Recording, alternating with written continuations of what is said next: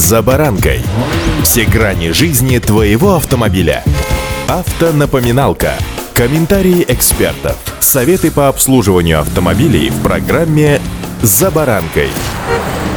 С каждым годом правила дорожного движения претерпевают изменения. Вот и с весны нынешнего года нас ждет еще порция нововведений. С вами Забаранка Александр Карпов. Здравствуйте.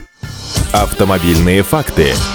С 1 марта впервые в правила дорожного движения вводится такое понятие, как средства индивидуальной мобильности. К ним отнесли электросамокаты, сегвы, гироскутеры и моноколеса. Также установили требования для их движения. Появятся и новые дорожные знаки, например, движение автобусов запрещено или знаки, запрещающие движение тех же средств индивидуальной мобильности. Появится новый светофор, который предупреждает водителя о том, что при повороте дорогу могут переходить люди. Вновь меняется требование к проезду круговых перекрестков. Дорога по кругу по-прежнему будет главной, если нет знаков приоритета. Добавились новые условия, при которых водитель должен уступить дорогу пешеходам, выходящим или садящимся в трамвай, если остановка находится на проезжей части. Теперь водитель должен будет остановиться, как только на общественном транспорте загорится специальное табло, а тронуться сможет только когда это табло погаснет. Но основная часть нововведений касается именно средств индивидуальной мобильности. В формулировку не включили ни ограничения по массе, ни ограничения по скорости, и получается, что одноместный мотоцикл или мопед также должны передвигаться не быстрее быстрее 25 км в час, иначе их водителей можно оштрафовать. Пока сложно сказать, как это в перспективе скажется на безопасности дорожного движения. Например, представители кикшеринга, то есть краткосрочной аренды, отмечают увеличение своего, так сказать, подвижного состава. Причем делают это все по правилам, установленным законом. Таким образом, с наступлением теплого периода основная проблема, если и будет возникать в секторе самокатов, то только по вине незаконно послушных водителей личных средств индивидуальной мобильности.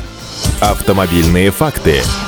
Юристы же, в свою очередь, отмечают, что на безопасность новые правила никак не повлияют, поскольку ответственность для тех, кто передвигается на средствах индивидуальной мобильности, никак не прописана. Что же касается превышения ими скорости, то кто будет за ними бегать по тротуарам? М? Вряд ли инспектору дорожно-патрульной службы придет в голову взять с собой безмен для того, чтобы взвесить средства индивидуальной мобильности, на котором едет тот или иной его владелец. Напомню, что на средстве индивидуальной мобильности тяжелее 35 килограммов запрещено будет ездить по тротуарам и в пешеходных зонах. Но кто и как это будет будет контролировать, пока остается непонятным. У нас правила и для велосипедистов-то прописаны, но кто борется с нарушителями на двухколесном транспорте? Номеров на них нет. То же самое, скорее всего, коснется и самокатов, сегвеев, скутеров и всех вот этих вот средств индивидуальной мобильности. В части же введения самого понятия средства индивидуальной мобильности, по мнению экспертов, мало что поменялось. Они как не являлись механическими транспортными средствами, таковыми и останутся. Поэтому ответственность у тех, кто ими управляет, сохранится прежняя, как у пешеходов. То есть, если такой пешеход, будучи, простите, простите, пьяным, совершит наезд на другого пешехода, максимум, что ему грозит штраф в размере полутора тысяч рублей. Однако наиболее важной инновацией считается возможность предъявлять документы в электронном виде. Впрочем, это касается только тех документов, которые у нас и выдаются в электронном виде. Пока это лишь полис ОСАГО и паспорт транспортного средства. Свидетельства о регистрации, а также права выдаются на бумажном носителе. И только в качестве эксперимента их можно еще предъявить в электронном виде, если у водителя есть такая возможность. Но возить эти бумажные документы пока водитель с собой обязан. Так что будьте внимательны и, конечно же, аккуратны.